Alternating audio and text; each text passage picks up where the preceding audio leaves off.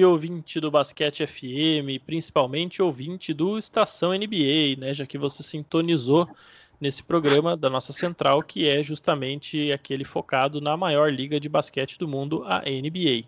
Nós já estamos no Estação NBA número 7, então eu imagino que a maioria dos nossos ouvintes já conheça o programa, já conheça o Basquete FM e a proposta, mas se você ainda não conhece, volta lá no episódio zero, que está inclusive fixado aí no nosso perfil é, do Spotify, onde a gente explica um pouco mais qual é a proposta do Basquete FM, como funciona cada programa, quem nós somos, quais são os nossos planos para o futuro. Então, é isso aí. É, os nossos programas antigos também, a maioria deles ainda continua bastante atuais. A gente não fala só de últimas notícias, né? não fala só dos assuntos necessariamente do momento, e sim sobre coisas que vão acontecer ao longo do tempo. Então, aproveitem e escutem aí, porque tem é, muito programa legal já no nosso feed, não só do Estação NBA, mas também o, o CBB, o Central do Basquete Brasileiro, comandado pelo Renan Ronch, onde ele traz aí tudo do melhor que acontece no basquete nacional.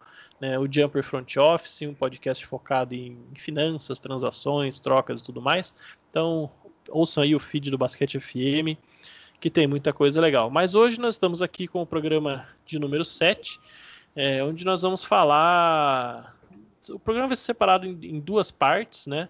É, na primeira, nós vamos falar sobre dois times que sobre os quais existia muita expectativa para essa temporada e que estão patinando aí no começo, que são o Dallas Mavericks e o Denver Nuggets. Né? Então vamos explorar um pouco os motivos para cada um deles estar tá patinando, quais são as expectativas para eles, eles saírem disso, se eles vão lá no final da temporada chegar mesmo nessa campanha que se esperava deles ou não, enfim, qual que é a nossa leitura sobre eles dois. E depois a gente vai falar sobre a atuação magistral do Steph Curry né, no, no último domingo, onde ele anotou 62 pontos contra o Portland Trail Blazers, essa que foi a maior marca da carreira do Steph. É, e para falar desses assuntos todos, eu estou aqui com dois amigos que vocês já conhecem, Guilherme Borges e o André Giran. Então vou pedir para eles darem um oi aí para o pessoal. Salve Gui, salve André, como é que vocês estão? Salve Roma, salve Andrezão. Beleza? Vamos aí falar um pouquinho desses times da Conferência Oeste que tá uma loucura, né? Tá se mostrando até um pouco mais competitivo do que a gente esperava, né? É, então tá bem legal. Esse ano tá dando para aproveitar bastante a NBA. Salve Roma, Gui, ouvintes. É, a gente, como o Gui mencionou, a gente vai falar um pouquinho dessa Conferência Oeste, que tá prometendo bastante um equilíbrio, né? E a atuação do Curry, como o Roma mencionou, magistral, algo que foi fantástico, fantástico, fantástico. A gente só vai, só tem que agradecer por estar tá vendo esse cara jogar e e é isso, né? A gente tem que enaltecer em vez de, de criticar o cara.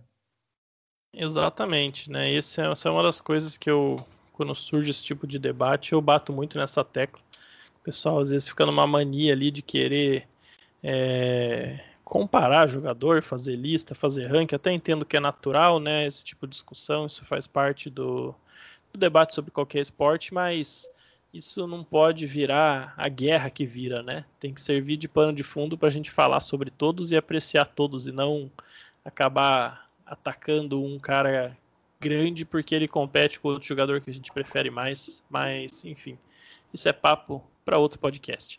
Hoje a gente está aqui para falar de Dallas Mavericks, Denver Nuggets e Steph Curry, um pouquinho de Golden State Warriors também. Então, vamos começar pelo Dallas Mavericks, né? É, é um time que todo mundo tinha grandes expectativas para essa temporada, também é, não era por menos, né? O, o Mavs na última temporada viu o Luca Doncic dar um salto incrível, depois de uma temporada onde ele foi um excelente calor, né, por qualquer padrão, mas né, não era aquele cara que parecia que no ano seguinte ia ser um dos cinco melhores jogadores da liga, três melhores, eu vi até gente falar, sete melhores, mas enfim, aquele cara que tá ali, né, na, ele é um dos melhores jogadores da NBA. Acho que ninguém esperava que ele fosse dar esse salto tão rápido, nem mesmo eu, que sempre fui um dos grandes fãs e defensores dele. E aí, para essa temporada, depois de tudo que o Mavis fez ano passado, né, deu muito trabalho para os Angeles Clippers no primeiro round, teve aquele jogo nos playoffs que, que o Luca meteu uma bola incrível lá, um step back da linha de três para ganhar o jogo, coisa assim que aquele tipo de arremesso que faz o cara virar um superastro mesmo, né? Que consagra a gente assim por, por anos e anos. E aí o Mavs veio para essa temporada é, como candidato a time que ia disputar mando de quadra no Oeste. O Luca, inclusive, candidatíssimo a MVP da NBA, né? Para muita gente, inclusive eu achava ele, ainda acho, um dos candidatos mais fortes. E o que aconteceu foi que o time começou perdendo para o Phoenix Suns, né, ele 102, um outro time que cresceu bastante e, e, ambiciona grandes coisas na NBA, ao contrário do Mavs, está alcançando resultados, né, tá, tá sendo um dos líderes do Oeste. Perdeu na rodada de Natal para o Los Angeles Lakers, inclusive é, mostrou ali que a defesa é um dos problemas do time, né, levou 138 pontos do Lakers. É, depois se recuperou um pouquinho, de aplicou aquela é, a gente não tem um termo no basquete, então vamos emprestar do futebol aquela goleada histórica uhum. para cima do Clippers, né, de 124 a 73. Se vocês tiverem um, um termo melhor, podemos utilizar. É, espero que ninguém fique bravo na analogia com futebol, né? Estamos aí. É, e depois perdeu para o Charlotte Hornets, 118 a 99. De novo, uma atuação bem complicada. Venceu o Miami Heat e na noite de ontem, a gente está gravando esse podcast na segunda-feira, dia 4 de janeiro à noite, perdeu para o Chicago Bulls. Então, sorte que o Renan Ronch não está aqui hoje para ficar bravo, mas eu sempre vejo quando um time perde para o Chicago Bulls é porque tem alguma coisa muito errada com ele. Então, é, a gente tem que analisar o que está acontecendo. Né, o, um dos pontos, um dos mais óbvios, é que o Luca Doncic ele chegou para a temporada fora de forma. Acho que isso não tem polêmica alguma, né? Ele é um cara, até pelo biotipo dele, é, já ficou muito claro desde o começo da carreira dele que ele é sempre alguém que vai lutar contra isso. Ele vai ter que sempre estar em muito boa forma para conseguir ter consistência, né? O, o próprio Mark Cuban, né, dono do, do Dallas Mavericks, falou que o Luca durante a off-season ia treinar, ia treinar e jogar com a seleção da Eslovênia. E aí o calendário internacional foi cancelado por conta da pandemia de Covid-19, então isso ele acha que o Luca perdeu muita coisa. Né? Na Eslovênia, em alguns momentos você teve um lockdown, ele não tinha nenhuma estrutura para treinar, então tá todo mundo indo muito nessa, nessa onda ainda com o Luca. Né? Além disso, o Kristaps Porzingis ainda não estreou, ele que é, é, claramente a segunda peça do Mavs, né? acho que isso não tem né, nem o que contestar. E o time tem se virado aí. O Josh Richardson foi uma troca importante que, que o, o Mavs fez na off-season. Ainda não tá jogando legal, né? Tem alguns jogos ali que ele, que ele faz uns pontos, outros não, mas a bola de três, que nos tempos de Miami Heat era um dos grandes ativos dele, não tem caído. Né, o Tim Hardaway Jr. também tem oscilado, ele que foi um gatilho importante dos três da temporada passada, mas principalmente o Luca está sentindo muita falta de um, acho que principalmente um parceiro de garrafão ali, né? O Porzingis até não é tanto um cara de, de pick and roll, né? O Luca fazia isso mais com o, o Dwight Powell no ano passado, que voltou de lesão, mas também ainda não voltou legal. E, enfim, é o time que tá, tá se achando ainda. E quando o Porzingis voltar, vai ter que se achar de novo, né? Acho que isso é o mais curioso. É, é um time que, tá patinando e que a gente sabe que mesmo que ele se encontre agora, a hora que o Porzingis voltar, naturalmente ele vai ter que patinar mais um pouco. E aí aquela coisa de brigar por mando de quadro no Oeste, o Lucas ser candidato a MVP, a gente sabendo que MVP conta muito a campanha do time, né? Eu já acho que não, talvez não vai dar tempo mais dele ser um candidato a MVP. Mas a gente só tem seis jogos na temporada, pode ser que isso aqui seja tudo uma, uma reação desproporcional a tudo que está acontecendo. Então, por isso até que eu quero ouvir de vocês um pouco. Lembrando, inclusive, que o Luca não jogou né, essa partida contra o Chicago Bulls. Eu estava aqui, eu fiquei empolgado fazendo a brincadeira do time que perde para o Chicago Bulls e acabei não trazendo esse dado. O Luca é, com uma lesão no tornozelo, se eu me lembro bem. E, enfim, não jogou essa partida contra o Bulls, mas mesmo assim, né, um time vem patinando. Então, é, vou deixar o, o André dar o, o pitaco dele aí antes de mais nada. É, o que está acontecendo com o Mavis, André? Você acha que isso aí é, é questão passageira, é questão do Luca entrar em forma, depois Zings voltar e o time vai voar, vai chegar nos playoffs dando trabalho para os grandes de novo? Ou será que de repente as movimentações do off-season não foram tão boas assim? O Luca, é, talvez a temporada dele foi muito fora da curva, muito rápido ano passado, ele ainda tem um pouco para evoluir. Como é que você está enxergando esse movimento aí do Mavis? O Luca era um cara que ainda a gente cota ele como MVP, né, tudo mais, mas infelizmente eu acho que ele não ganha o MVP por conta da, da campanha do Mavis. Claro que pode mudar e tudo mais, mas ainda vai ficar algum tempo sem o, sem o próprio Porzingis, né, então a gente não sabe até onde o Luca vai ter fôlego, ainda mais nesse começo, para carregar o time. E assim, é, a gente sabe que nesse começo o que está sendo bastante destacado é que o, o, Luca não é. Ele não, não é conhecidamente como um ótimo chutador de três pontos, né? Então, assim, a gente vê que mesmo nessa fase que ele está acertando cerca de 16% do, dos aproveitamentos de três, está chutando bastante, está tentando, infelizmente a bola não está caindo. E a gente vê que ele mesmo assim é fora de forma, igual a gente falou, é com um aproveitamento abaixo de três pontos. Ele é um cara de quase 25 pontos por jogo. Então, você vê que, o, que é um cara bem, bem especial, né?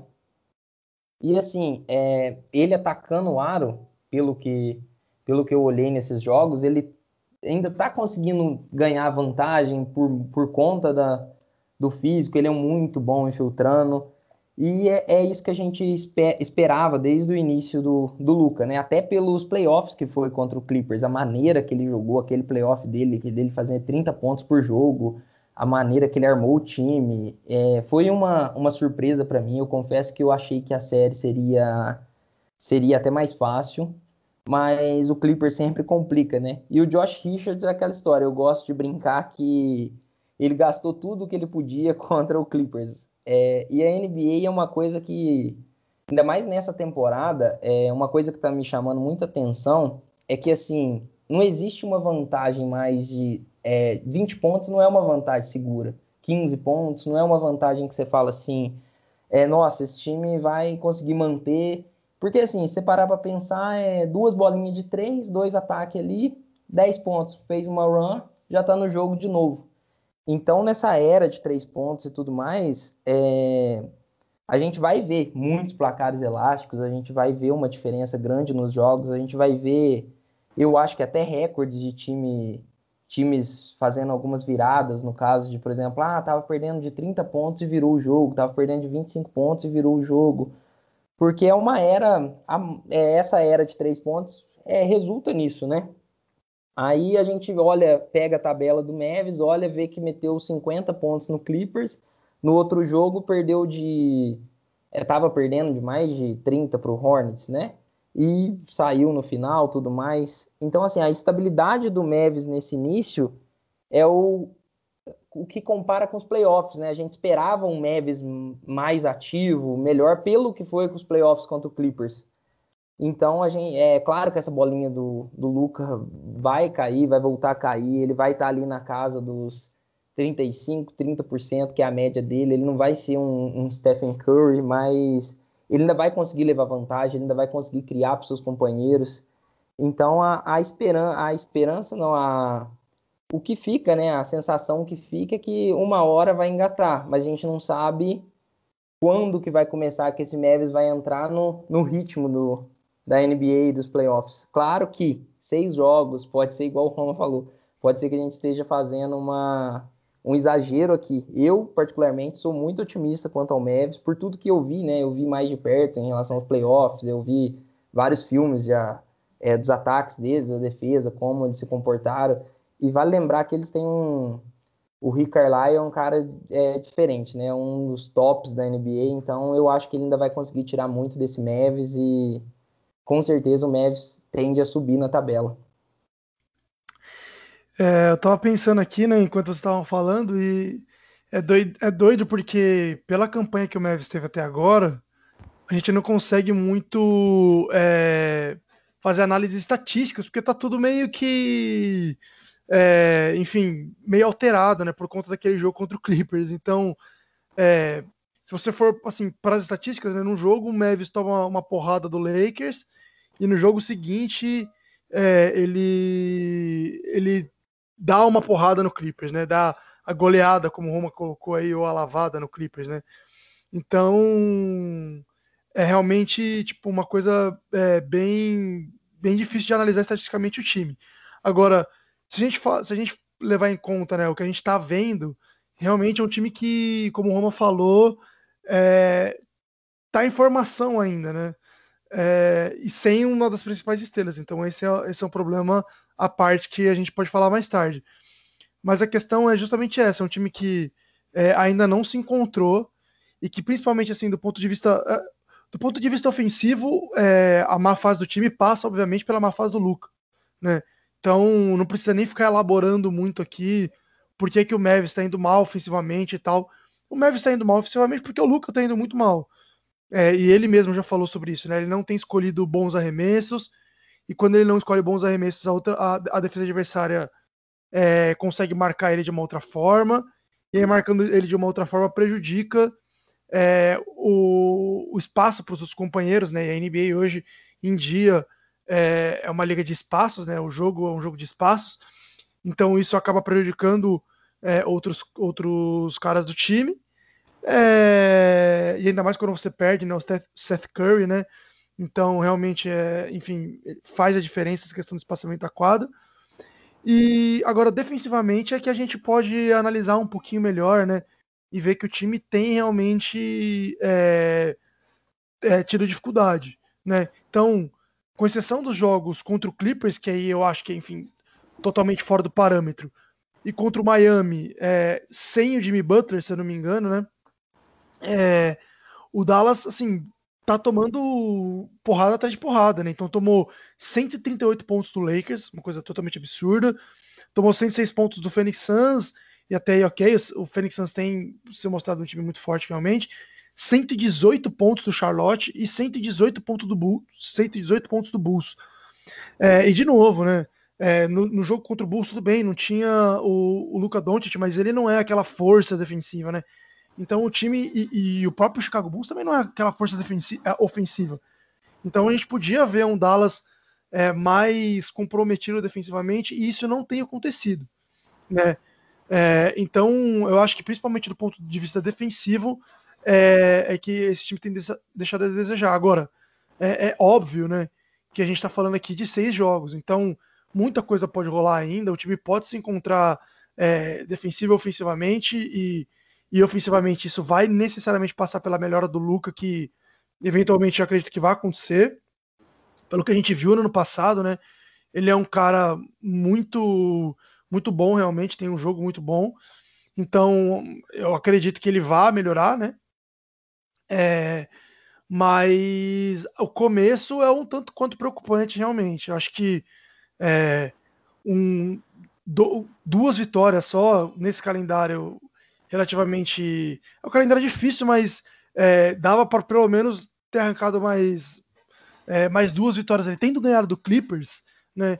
Perder para o Bulls e para o Charlotte Hornets é praticamente assim inadmissível. Né? O Suns tudo bem, é um time que se mostrou forte, o Lakers também, né? Enfim, o atual campeão da liga. É... E aí eu achei que quando tinha vencido o Clippers ia finalmente, né, encaixar uma boa sequência aí. É, mas aí perdeu para o Hornets logo na sequência, então, enfim, é um time que realmente está se encontrando e tem uma sequência difícil aí, vai enfrentar o Rockets hoje à noite, né? E enfrenta o Denver Nuggets logo na, sequência. Então, assim, é, o, o, Dallas Mavericks pode estar caminhando para um 2C. Já saiu a notícia que o, que o, que o Harden joga hoje, ele estava é, em dúvida né, para o jogo de, de hoje. Ele vai jogar, então, mais uma parada difícil para o Dallas Mavericks aí enfrentar o, o Houston Rockets. Então, assim, de novo, tudo muito recente, mas o começo é preocupante e o time na defesa precisa melhorar bastante ainda. É, e vale lembrar que essa temporada só tem 72 jogos, né? São 10 jogos a menos do que uma campanha normal. Então, quando a gente está falando aí de você começar a temporada com duas vitórias, quatro derrotas, ou né, duas vitórias, seis derrotas, como o Gui acabou de apontar que não é tão difícil acontecer para o Mavis. É, isso tem um, é mais difícil reverter do que você tendo é, 10 jogos a mais numa temporada de 82 do que numa temporada de 72, especialmente com o ritmo que vai ser essa temporada, né, um pouco mais acelerado. Você tem menos tempo para treinar, menos tempo para se encontrar. Então é, é complicado. Por um lado, tá no começo, né? Tá, são poucos jogos tal, mas daqui a pouco a gente já tá aí com, sei lá, 20 jogos disputados. E o time que já não tiver numa trajetória aí pro, pro que se pro que é o objetivo dele na temporada vai ter que correr muito atrás para conseguir virar esse prognóstico, né?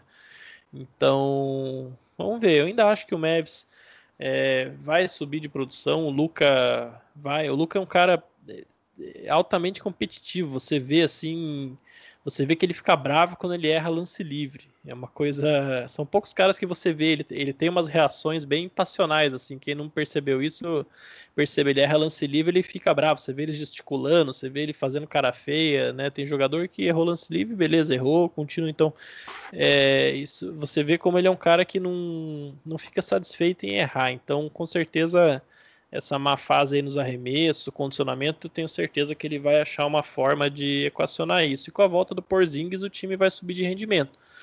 É, mas eu não sei. Olha, eu não sei se esse time vai acabar disputando mano de quadro. Eu tô achando que não. Então vai ser um time de ali do quinto ao oitavo de novo.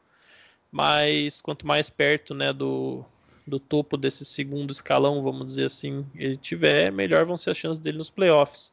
Né, eu acho que nenhum time que vai ser ali o quarto ou até mesmo o terceiro do Oeste esse ano está muito afim de enfrentar o Dallas Mavericks no primeiro round. Então, é, mas enfim, essa história do chaveamento é para daqui alguns meses ainda.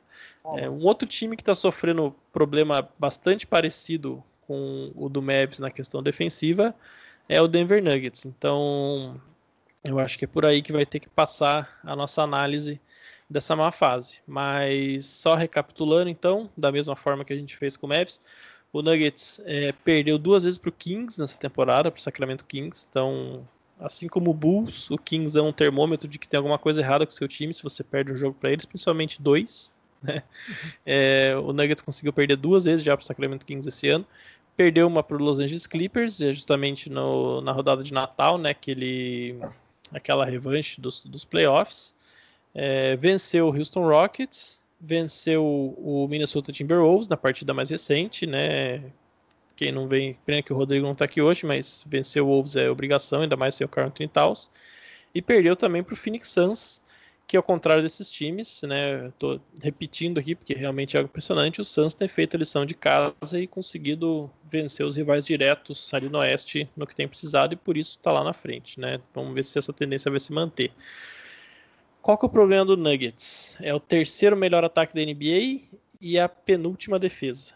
Então, terceiro de 30 no ataque e 29 de 30 na defesa. Eu acho que aí a gente já, já mata qualquer charada. Né? E, e o mais impressionante disso é que é, o Nuggets ele, ele teve essa queda defensiva principalmente porque ele perdeu aí dois jogadores importantes na rotação que eram o Jeremy Grant e o, o né? Só que, por incrível que pareça, nenhum dos dois eram grandes defensores, né? O Jeremy Grant, até o pessoal nos playoffs começou ali a botar uma pilha nele, que, não, Jeremy Grant, grande defensor tal, não sei o quê. Eu nunca vi o Jeremy Grant parar ninguém no jogo. Mas era um cara que fazia boas rotações, né? Não se esforçava tal, mas acho que o, o principal ponto aqui é que se o Jeremy Grant tá em quadra, né, o Michael Porter Jr. talvez não tenha tantos minutos. E ele sim é um buraco defensivo enorme. Então, é, isso acaba fazendo um defensor mediano para quase bom como o Grant, né, num contexto coletivo, parecer muito melhor, porque o Michael Porter Jr. realmente, olha, ele é um cara muito talentoso no ataque, é, já mostrou que tem personalidade, é um cara que deve crescer na liga e tudo mais, mas olha, ele precisa evoluir defensivamente de algum jeito, porque é incrível. É, e aqui não, não, é nem questão, olha, de inexperiência, eu fico às vezes chocado com a, a falta de esforço dele mesmo na defesa. Você vê que o cara tá ali, tá parado ali, guardando energia para ataque. Ele não tá buscando estar tá na posição que ele tem que estar. Tá, você vê que ele não tá ligado na defesa, prestando atenção no que está acontecendo. Isso é um, um problema bastante sério E, e é complicado você ter um time né, que, que pretende disputar a final de conferência, como disputou no passado e tudo mais, né, sendo que o, o Nikola Jokic é um cara que, até por uma questão física, não é um dos grandes defensores da posição dele, mas por ser um jogador muito inteligente ao longo do tempo, ele aprendeu como ser um defensor efetivo, pelo menos ali num, num contexto coletivo, né, ele não é um buraco mais.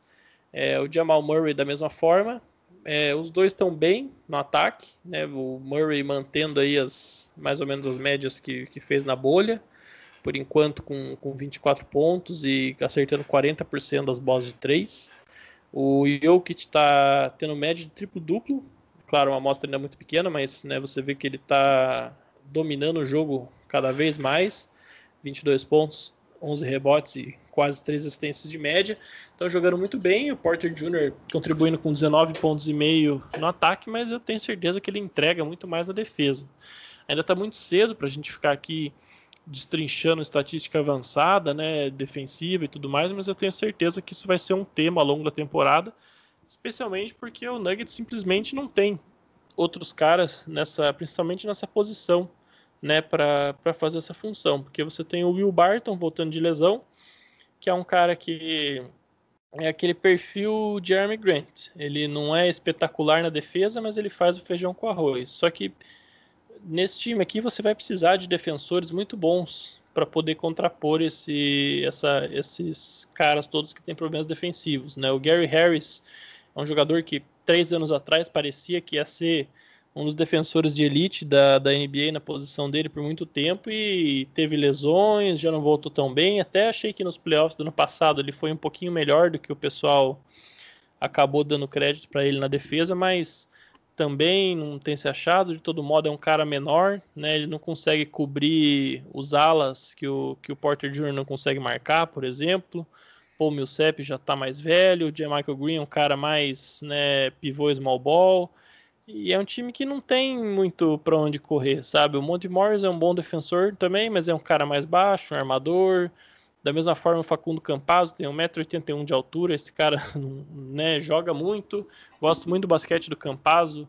Assisti muito ele jogando na Europa, mas a nível de NBA a gente sabe que com esse tamanho ele não vai conseguir também, também ser um defensor efetivo. Então eu, eu tô curioso para ver como é que o Mike Malone vai achar soluções com esse elenco aqui para ser uma defesa aceitável. E olhando esse elenco do jeito que está hoje aqui, eu, eu não vejo. Eu acho difícil.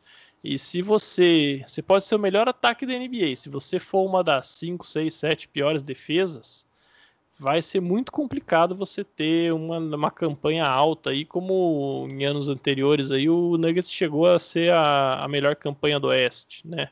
Segunda melhor tudo mais. Então é complicado, né? Quero ouvir o que, que o Gui tem a falar sobre tudo isso, porque se eu for chamar o André para falar de Nuggets, é, acho que ele vai ficar um pouco nervoso, né? Melhor deixar ele respirar um pouco, daqui a pouquinho ele fala o que, que ele pensa. então, Roma, é, isso que você falou é, é exatamente isso, cara. É, o Michael Porter Jr., né? Assim, ele, ele é um cara extremamente talentoso do ponto de vista ofensivo, tem realmente muitas armas né, ofensivas, mas é um cara que já demonstrou é, nos playoffs isso foi pauta, é, ele saiu respondendo algumas coisinhas meio grossas aí para mídia e enfim e arranjando tretinha por aí, é, mas ele pode falar o que for, cara, ele é um buraco defensivo, né? Fato é, inclusive, né, que ele ele estava ele tava fora dos últimos dois jogos, né? E enfim, o, o, o Nuggets tomou é, 106 pontos do Suns, né? É, e 109 pontos do Timberwolves.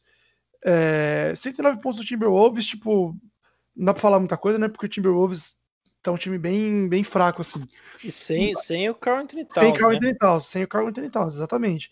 Eu Agora... tô frisando, só um adendo aqui, eu tô frisando muito sem Carlton Towns, que eu tô muito bravo com isso. Ele foi minha primeira escolha no Fantasy e quase não jogou esse tá é, eu, eu falei isso pra você, hein? Eu ainda tinha conversado com você que ano passado aconteceu a mesma coisa comigo. Escolhi ele na, como, pique, como primeira pique. Aliás, eu falei com você antes, você falou assim: escolhe porque ele é de ferro. Aí, beleza. Mas, é, cara, esse, esse cara passou os 4, 5, 4 anos primeiros da carreira dele sem perder um jogo. Mas enfim. É, então. Vamos deixar para falar disso quando o Rodrigo estiver aqui, para ele ficar bravo. Já, já sabemos a, a culpa dele ter machucado. O Rodrigo vai te culpar, Roma. Verdade. E, mas, cara, assim, né? Se você for pegar nos jogos em que o, que o Michael Porter Jr. esteve presente, o Denver Nuggets tomou 124 pontos do Kings. Tudo bem, foi um jogo que teve um overtime, mas mesmo assim, pontuação razoavelmente alta. Tomou 121 pontos do Clippers. É, tomou 111 pontos do Rockets. Essa daqui eu até acho que é uma coisa meio tranquila, porque, enfim, o Rockets é um time que tem bastante poderio ofensivo também. Mas mesmo assim, né? Tomou mais 110 pontos. Tomou 125 pontos do Kings e aí, esses dois jogos que eu falei sem o Michael Porter Jr. foi quando é, ele, é, eles tomaram menos pontos. Então, é, os dois jogos com menos pontos, o Michael Porter Jr. não estava em quadro. Os jogos com que o, que o Denver Nuggets tomou mais pontos, uma, praticamente uma média de 120 pontos aí, é, o Michael Porter Jr. jogou, inclusive no jogo contra o Kings, para ressaltar ainda mais isso que o Roma falou, de você ter, pode ter melhor ataque, mas se tiver uma boa defesa, não adianta muito. O Michael Porter Jr. fez 30 pontos, pegou 10 rebotes e mesmo assim é, o Kings perdeu, o, o, Nuggets perdeu. E por que que isso é chamativo, né? Porque é, um time que tem Nikola Jokic e Jamal Murray, você tem um outro jogador que tem a capacidade de fazer 30 pontos, você automaticamente pensa que esse time vai vencer a partida, né? É como se, sei lá, é, no Lakers o KCP metesse 30 pontos, ou é, no Clippers é, o Batum metesse 30 pontos em qualquer jogo normal, é, se um desses caras, desses times, ou enfim, no, no, Brooklyn Nets, o Joe Harris fizesse isso, se em qualquer, em qualquer um desses times que tem duas estrelas muito bem consolidadas, se um jogador é, meio que de rotação, digamos assim, faz 30 pontos, você meio que assume que esse time venceu. Né? É, só que pelo, pelo buraco defensivo que, que tem sido o Denver Nuggets, isso não foi verdade nesse jogo, e o que o Roma falou é bem verdade. A gente não sabe como o elenco vai ficar é, no final da temporada, né? Porque é, ainda rolam aí é, algumas trocas, enfim, alguns jogadores vão ser dispensados e tal, mas é, o time não tem é, assim jogadores, né? A gente não consegue ver, olhando o elenco do, do Denver Nuggets, a gente não consegue ver ali um elenco muito forte do ponto de vista defensivo. É, e, e, isso é um problema assim realmente grave, né? Porque é, é, diferente de alguns times aí que precisam de uma ou outra peça para se ajustar defensivamente falando, né? É, o caso de vários times que estão disputando aí é, vaga nos playoffs, enfim, e, e, até mando de quadro. Agora o Nuggets, é, você não vê assim praticamente assim ninguém um, um, grande fator defensivo, né? Então, sei lá, se a gente for por posição, ah, é, o Jamal Murray, legal, ele é um cara que consegue é, defender, tem a, é, ele é atlético tudo mais, ok.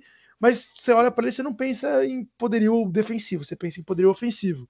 É, se a gente for por Nikola Jokic, a mesma coisa. Né? Ele é um cara muito inteligente, a gente já viu o Martin Gasol fazendo isso durante um tempo na liga, né? O cara que sem muito físico consegue defender muito bem pela sua inteligência, mas mesmo assim, é, ele claramente tem diversos problemas é, defensivos, inclusive problemas de faltas.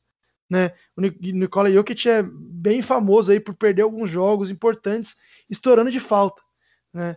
É, o Paul Millsap, um cara, de novo, que nem o Roma falou, um cara mais velho, é, que se Paul, que não consegue entregar ofensivo e defensivamente a mesma coisa. Né? É, Michael Porter Jr., que seria o cara atlético, que pode marcar os alas dos outros times, é, que pode dar essa flexibilidade da posição 1 até a 4, né? É, para o Denver Nuggets, é o pior marcador. E, e o que o Roma falou, né? É, o cara se poupa é, na defesa para jogar no ataque. Isso acontece normalmente na NBA com estrelas consolidadas, né? Você vê o LeBron fazendo isso, você vê é, o Duran fazendo isso, você vê, enfim, você vê esses caras desse nível fazendo isso. O Michael Porter Jr., me desculpa, não pode fazer isso, ainda mais num time tendo Nikola Jokic e Jamal Murray. Então, assim, é um time que precisa de muitas alterações, né? E aí, você pega a tabela do Oeste, cara, é, você vê Clippers, Suns, Lakers, Jazz, ali na frente parece que são os times ali mais estáveis, talvez. É, o New Orleans Pelicans, que parece que veio com tudo, o Blazers, que é um time bom, o Houston Rockets, que a gente não sabe o que vai acontecer, mas também é um time ali que tem é, bastante poder, né? É, o Warriors eu acho que não mantém esse nível todo, mas enfim, é, a gente pode falar, a gente vai falar deles mais para frente. É, e de todos os times aqui que a gente vê que pode disputar os playoffs, é, o que menos, o que mais me preocupa, na verdade, é o Denver Nuggets. É, até é, o Dallas Mavericks, que a gente estava falando um pouquinho antes, o Dallas Mavericks tem mais peças para ser recuperado que o próprio Denver Nuggets, o que é estranho falar, porque o Denver Nuggets ele saiu da bolha ano passado e depois é, dos playoffs contra o Lakers como um time que vinha com tudo aí, né? É, acho que todo mundo esperava que, bom, agora finalmente esse é o ano do Denver Nuggets, né? É, e, enfim, eu tenho medo de eles é, não conseguirem entregar defensivamente e ser muito prejudicial para o time. A sequência do time é um pouco é, tranquila, né? Vai pegar o Timberwolves de novo é, e vai pegar o Dallas Mavericks que tá aí no, né, no conflito aí dos aflitos, né, no jogo dos aflitos. Aí depois pega o 76ers, baita confronto, dificuldade, pega o Knicks, mamata, e aí vai para uma sequência de Nets Warriors. Então, assim, é, os próximos jogos, aí, os próximos 5, 6 jogos, é, vai ser uma montanha russa e vamos ver como que o time vai performar, né? Mas, é, de novo, é um time que me preocupa bastante, porque, é, assim como o Roma, eu também acho que faltam peças defensivas aí. Falta mais de uma peça defensiva, pelo menos. E, esse é um problema muito grande para um time é, que quer disputar é, em alto nível, né? Quer disputar o campeonato. Então vai precisar é, se reformular um pouquinho aí até a, a deadline. Vale lembrar também que assim, o Nuggets estava com uma vitória e quatro derrotas, né? Então nada melhor do que do que jogar contra o, o Wolves sem o Carl Anthony Towns. Então agora pega uma sequência de dois jogos para é para ganhar os dois, né? A gente espera isso. Mas assim, é, como foi falado bastante tanto pelo Gui quanto o Roma, questão defensiva, é assim, eles perderam o Craig e perderam o Jeremy Grant. Então, assim, e trouxeram o Jamichael Green, né? Que traz um estilo de jogo diferente. É, nessa questão do Craig e do, e do Jeremy Grant, assim, eles não são ótimos defensores, exímios defensores, mas eu costumo. A palavra que eu gosto de definir eles é versáteis. Por quê? Você consegue colocar eles para guardar, é, para marcar armador, para marcar ala armador, o cara consegue marcar um, um número 3, número 4, então eles são bastante versáteis. E o Jamaica Green, ele não é, ele não é esse cara, né? Porque o que acontece? É, ele traz um pouco um chute de fora melhor. Vale lembrar que na época de Clippers, aí, nos dois últimos anos, ele chutou na casa do, dos 40%. Então, mas ele, você não vai esperar que o Jamaica Green consiga marcar um ala, por exemplo, consiga marcar o Devin Booker. Agora, o Jeremy Grant era versátil o suficiente para isso, em questão de altura, envergadura, agilidade e tudo mais. E a dúvida que ficava nesse, nesse Nuggets era se, se o Jamal Murray ia repetir o que ele fez na bolha, né? Se era uma, uma, um período de verão ou se ele realmente deu esse salto no, na carreira, se ele e assim, o primeiro jogo ele começou bem, bem abaixo, né? A gente, eu até brinquei com o pessoal, falei, não é possível que o, que o Murray realmente foi uma, uma, uma temporada, né? De uma temporada de verão que ele fez aquilo e ia voltar a ser normal. Só que assim, ele tá mantendo os números, né? Então, eu não sei até onde que ele vai conseguir manter na casa dos 50% ali de field goal, 40% de três pontos. Vale lembrar que é uma amostra muito pequena, né? Mas o que a gente espera é ver onde esse Nuggets vai chegar nessa questão defensiva, né? Porque você vê vários jogadores ali que não são conhecidos pela defesa. Como a gente citou, o próprio Jokic, é, o Gui falou que tem problemas com falta, ele não é tão bom lateralmente, se movendo. Então a gente espera ver aonde que vai chegar nessa questão, né? E a relação Michael Porter Jr. e o Barton é até uma, uma situação engraçada do começo da temporada, que quando o Malone falou que o Michael Porter Jr. seria titular e tudo mais, o Barton deu uma declaração falando que ele era um titular nessa liga, dando a entender que assim, ele não ia aceitar bem o banco. Então o Malone foi e respondeu falando que ele não não estava ali para entregar sorvete para ninguém, que ele que era o trabalho dele, que ele não estava ali para fazer ninguém feliz. E outro ponto interessante que eu achei que também é que o Nuggets foi um dos times, é, temporada passada, que mais venceram jogos por cinco ou, mais cinco ou menos pontos de diferença. Então, assim, é um time que foi bem no clutch time ali, né? Então, a questão que fica é, é, o time mostrou que é bom no clutch time. Claro que você colocar a bola no, no Jamal Murray, nesse novo Jamal Murray, você colocar a bola no Jokic sempre é bom. Mas será que o time vai ser tão bom no clutch time quanto foi temporada passada com uma defesa falha? É, e ele, eles têm um bom, um bom assistente defensivo, né? Que foi, inclusive, fez os ajustes contra o Clippers e tudo mais. Mas falta material humano eu acho que falta um material humano, um material mais versátil. Pelo que eles perderam, eu acho que eles não repuseram a altura. Exatamente. É curioso você falar, inclusive, do essa questão do Will Barton, porque assim como o Jeremy Grant, é, ele é free agent agora no final dessa temporada, né? Ele tem uma player option, né, para 2021-22. E o Jeremy Grant saiu porque ele queria mais espaço, né? Foi para o Detroit Pistons tal. Ele previu aí que o Michael Porter Jr. ia ocupar esse espaço ali na, nas posições de ala e tudo mais.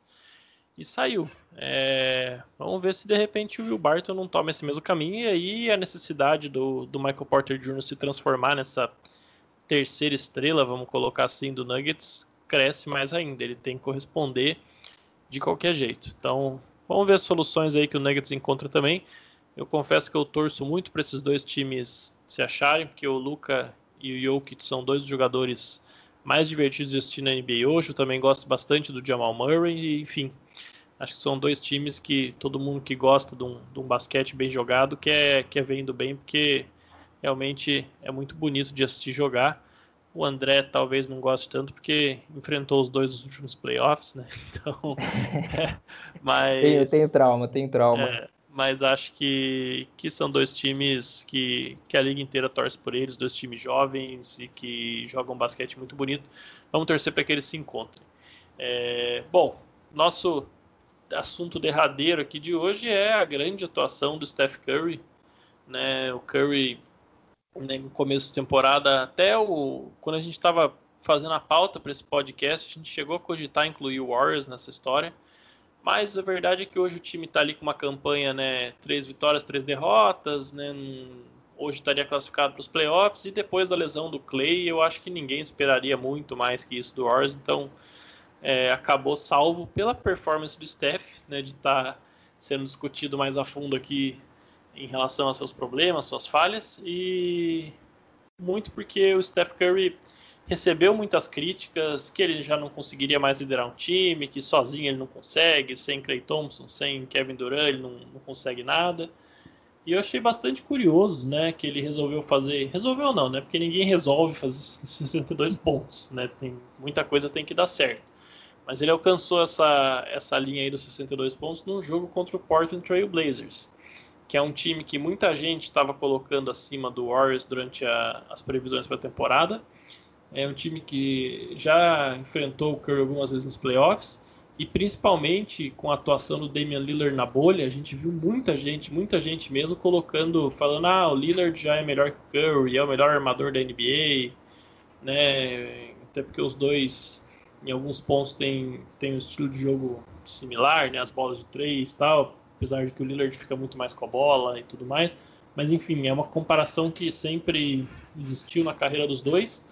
E não sei, acho que o Curry talvez, por conta disso tudo, esse era um jogo que ele circulou no calendário dele ali para entrar mais motivado. Né? Fez 62 pontos, com incríveis 50% de aproveitamento nos três pontos, arremessando 16 bolas, ou seja, converteu 8, 58% de aproveitamento geral, acertou 18 de 19 lances livres, 94,7% de aproveitamento, e quando você faz um jogo com um volume tão grande de arremesso e errando quase nada desse jeito, você vai sair com uma pontuação enorme, foi isso que aconteceu.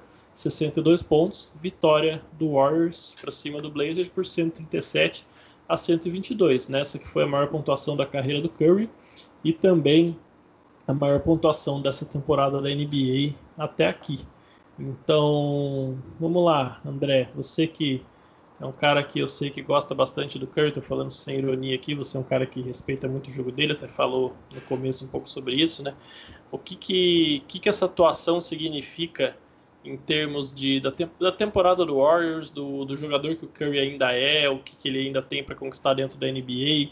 É, com essa atuação, o Curry mostrou que, que não tem nada de Curry tá velho, Curry não consegue, ele realmente continua sendo um dos melhores jogadores da NBA e vai levar esse Warriors até onde ele conseguir?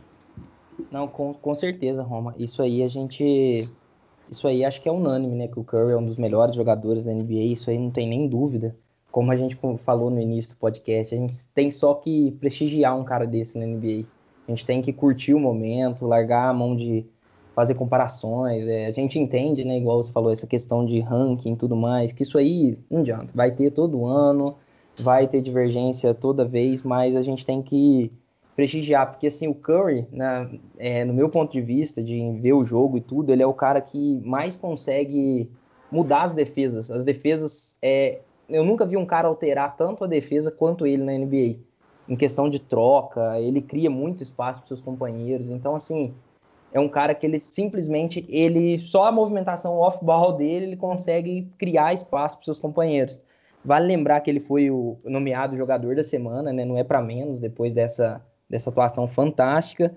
E até no, na nossa live a gente fez, eu falei que dava a sensação que o Curry estava mais humano, né? Que ele não é, sendo aquele Curry que, que a gente ama, que a gente está acostumado a ver. E nada melhor que uma resposta dele nesse nível, ainda mais depois de uma, de uma cutucada do, do Lillard, né? O Lillard falou que ele não tá. É, era mais exemplificando que era mais difícil conseguir espaços com um time assim, que era mais difícil para chute, ele vai e coloca 62 no, no Lillard, né? Então é um negócio no Lillard que eu falo, no Blaze não foi um, um marcando o outro o jogo inteiro, mas é divertido essa essa coisa que se cria, né? O trash talk, de provocar e sempre que você provoca, você tem que aguentar depois a a zoeira, a provocação, e nada melhor que 62 pontos como resposta, né? E em relação a, a, essa comparação que você falou da bolha tudo mais, a gente colocando, é, eu tenho eu tenho uma sensação que assim, quando o jogador ele fica um tempo sem jogar, a gente esquece o, o tão qual bom ele é. Isso aí aconteceu com o Duran, quando ele operou aquele o pé que ele veio de MVP lá no, no Oklahoma, quando ele voltou, a galera falou: ah, é, Kevin Durant é um bucket. Claro que é, ninguém ainda tinha dúvida que ele ia voltar e jogar muito bem. O próprio Kawhi ficou parado e muito se falou, ele deu uma resposta no playoff com, com o Raptors e o, o Curry ficou parado, né? Ele vale lembrar que ele tem um histórico de lesão no pé, que ele é, recuperou muito bem. E para mim, o Curry é um, é um exemplo de jogador movimentação de quadro, off-ball, ele sabe é, você nunca vê. É, é, um jogador que, assim, você nunca vê falar assim, ah, foi um, um chute ruim dele, foi um bad shot. Porque se o Curry tentou ali quase que do logo, do meio da quadra, você sabe que aquele ali é um bom chute, porque ele converte e ele consegue infiltração muito fácil. Ele é um cara que, acima de tudo, eu sou fã. Então, é o que a gente espera é que, tomara que ele consiga levar o Warriors para um patamar a mais, ainda mais é, como a gente citou que o, o Warriors tem uma conseguiu um dinheiro a mais, né, pelo Clay Thompson, que a gente também comentou na nossa live. Então que consiga mais material humano também para ajudar ele, porque assim, não vai esperar que ele vai fazer essas atuações a temporada inteira. Mas é bom ver esse Curry de volta. Eu acho que assim, né, são duas coisas separadas, né? Que o Curry nunca deixou de ser o Curry que a gente conhece, isso é fato que ele é um dos melhores jogadores da liga, isso continua sendo fato, talvez o melhor armador da liga, né? É, agora, se ele vai, se ele sendo esse jogador que ele é, tem a capacidade de levar esse time é, do Golden State Warriors para os playoffs, é, aí é outro ponto, né? Eu acho que a questão é que a diferença entre o Curry e o restante do time é muito grande. É, e assim, eu realmente não sei. É, e não é, e não é de novo, isso não, não coloca em xeque é, o potencial do Curry. Né? É impossível de comparar ele com, é, com o que o LeBron fez lá atrás, ou com que, enfim, é, outro jogador eventualmente possa ter feito de, entre aspas, carregar o seu time, apesar de eu não acreditar muito nisso. Né? É, mas assim, o fato é que o Curry ele, ele é sim esse cara incrível é, que tem a capacidade de mudar um jogo é, que tem a capacidade de melhorar muito um time, é, mas ele é também um cara que, enfim, ele, ele também mostra muito seu potencial quando ele é uma arma dentro de um esquema cheio de armas, né? É assim que a gente sempre viu o Curry. É, então ver ele, entre aspas, sozinho é meio estranho. E, de novo, né, eu acho que ele vai continuar essas performances incríveis. Acho que talvez a gente, obviamente, não 62 pontos, né? Mas é, acho que cada vez mais a gente vai ver performances fora da curva dele, porque isso vai ser necessário durante essa, durante essa temporada. Mas eu realmente não sei é, se isso vai ser suficiente para levar é, o Golden State para os playoffs. É, não acho que. Ou, enfim, talvez para os playoffs até seja suficiente, mas longe nos playoffs, né? Mas de qualquer forma, eu não acho que essa tem que ser a régua para medir o Curry, né? Eu acho que é, muito sempre se colocou ele em dúvida aí, né?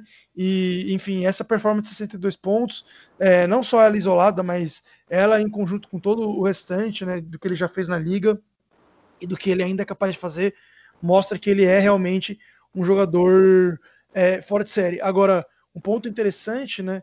É que esse ano é um ano de play-in é, assim como foi ano passado, é, a gente vai ter play-in. Então eu quero ver qual que é o time é, que tem coragem aí é, de pegar um Golden State Warriors com Curry desse jeito no play-in. Né? É, é, diferente da gente ter um, alguns times que têm é, muitos bons jogadores, né, que são times equilibrados e tudo mais, e ter um time onde que não é tão ruim, que é o caso do Golden State Warriors, que não é um time horrível, mas que tem um jogador que em qualquer momento, em qualquer partida, pode desequilibrar, assim. E o play são dois jogos, né? Um ou dois jogos, né? Dependendo da posição, enfim. Mas no máximo os dois jogos. E, cara, dois jogos o Curry consegue é, fazer chover, se for necessário, para colocar o time dele dentro dos playoffs, né?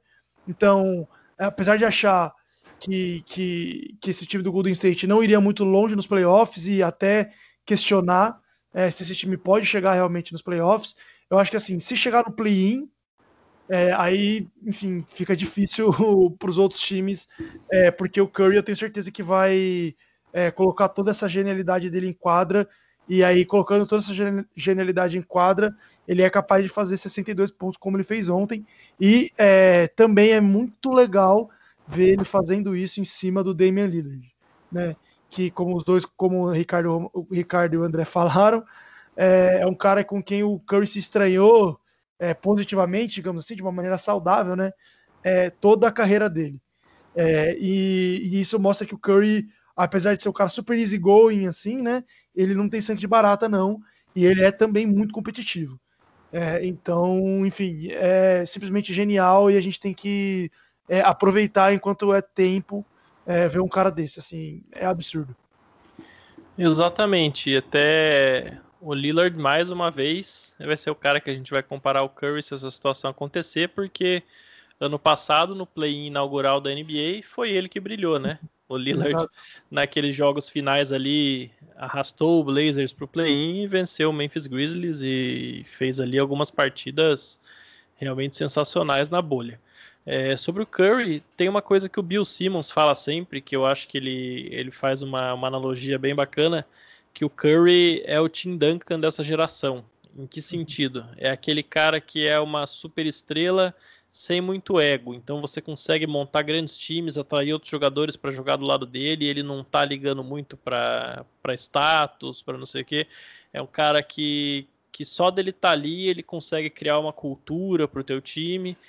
E a gente tem visto, né, na NBA das, das estatísticas avançadas, que a variável que a gente ainda não consegue medir e que tem se mostrado cada vez mais importante é justamente essa, né, a cultura. É o que se tem se debatido muito agora em Houston, né? Curiosamente, o time que mais agiu baseado em, em analytics nos últimos anos com toda essa situação do James Harden, enfim, tudo que eles deixaram se criar ao redor do Harden, que hoje se tornou uma situação insustentável, é algo inimaginável num time com o Steph Curry, justamente porque ele é esse cara né, profissional de primeira grandeza que vai te ajudar a estabelecer uma cultura vencedora, que vai estar tá ali, apesar de ser a sua maior estrela, vai estar tá ativamente também buscando maneiras de fazer os outros se encaixarem, de, de fazer o seu sistema rodar. E o Warriors sempre trabalhou muito bem nisso, né? Tem várias peças que compõem essa cultura, o próprio Steve Kerr é uma, né? O Bob Myers, o general manager, o Draymond Green é um jogador importante nesse contexto, o Clay Thompson e o Curry liderando esse processo todo. Então, quando o Bill Simmons fala que o Curry é o Tim Duncan dessa geração, né? Ele não está comparando, claro, o jogo, porque são é, jogadores bem diferentes, mas é, eu acho bacana quando você olha sobre o aspecto do que cada um representa para essa franquia, para esse período vencedor, né? Para o seu, pra, enfim, para o contexto que ele está inserido, eu acho que é uma comparação bastante válida. E o Curry é um dos caras que se eu tivesse que apostar na NBA atual, vai ser desses que assim como o Duncan, assim como o Dirk Nowitzki, como o Kobe Bryant, vai passar a carreira inteira com um só time, né? Eu francamente não vejo ele saindo do Golden State Warriors. Bom, por hoje eram esses os três assuntos que a gente tinha que cobrir, né? Na quarta-feira a gente tem um novo programa, né? Estação NBA saindo sempre nas segundas e quartas-feiras. Agora aos poucos o Basquete FM vai criando uma rotina. A rotina do Estação NBA já é essa, então é importante que todo mundo já marque aí na sua agendinha que segunda noite, às vezes um pouquinho mais cedo, às vezes um pouquinho mais tarde, mas na segunda noite sai a Estação NBA, você pode ouvir na terça, na própria quarta-feira e depois na quarta noite sai mais um programa. É, isso além dos nossos outros programas aí, o, o CBB, Central do Basquete Brasileiro, saindo quinzenalmente, o Jumper Front Office também vindo nessa pegada e vem mais por aí. Gente tem para esse mês uma novidade para ser lançada, mas por enquanto eu vou deixar um gostinho de quero mais. Não é isso mesmo, Gui? Dá seu recado final aí pro pessoal. É isso aí, galera. É, fiquem de olho aí, né? Como a gente sempre fala, é, vocês ouvem a gente e a gente ouve vocês nas nossas redes sociais. Então falem com a gente, deem um feedback que é muito importante. É, e, e, como é, o Roma falou, é, vai vir mais coisa por aí é, tá para tá é, lançar outro programa dentro aqui do, é, do Basquete FM, né? Então fiquem de olho aí que vai ser uma coisa que o pessoal tem pedido bastante, que a gente vê bastante a necessidade e que acho que vocês vão gostar, mas a gente não vai falar muito mais para não dar um spoiler, só deixar esse gostinho de quero mais aí. É, então acompanhe nossas redes sociais é, para saber o que, que vai acontecer. E é isso, galera. Muito obrigado aí pela audiência. E um forte abraço, forte abraço, Roma, e forte abraço, Andrezão também, meu parceiro de sempre aí nos, nos podcasts. Forte abraço, Gui, forte abraço, Roma. É, é aquilo que a gente sempre fala para vocês, né? É, a gente espera a gente espera o feedback, a gente espera que vocês falem com a gente para saber o que está dando certo, o que, que a gente muda. Como sempre, a gente, a gente vai pensando em novidades, como o pessoal falou a gente não vai adiantar por enquanto mas o que a gente espera é o feedback, se possível, a, a divulgação aí para amigo. É, a gente espera também que, que faça, porque quanto mais gente ouvindo, mais feedback a gente recebe e consegue trazer um, um trabalho de qualidade melhor aqui para vocês. É isso aí. Um abração, Gui, um abração, André, um abração para todos os nossos ouvintes. Quarta-feira tem mais um Estação NBA no seu feed. Um abraço, até a próxima.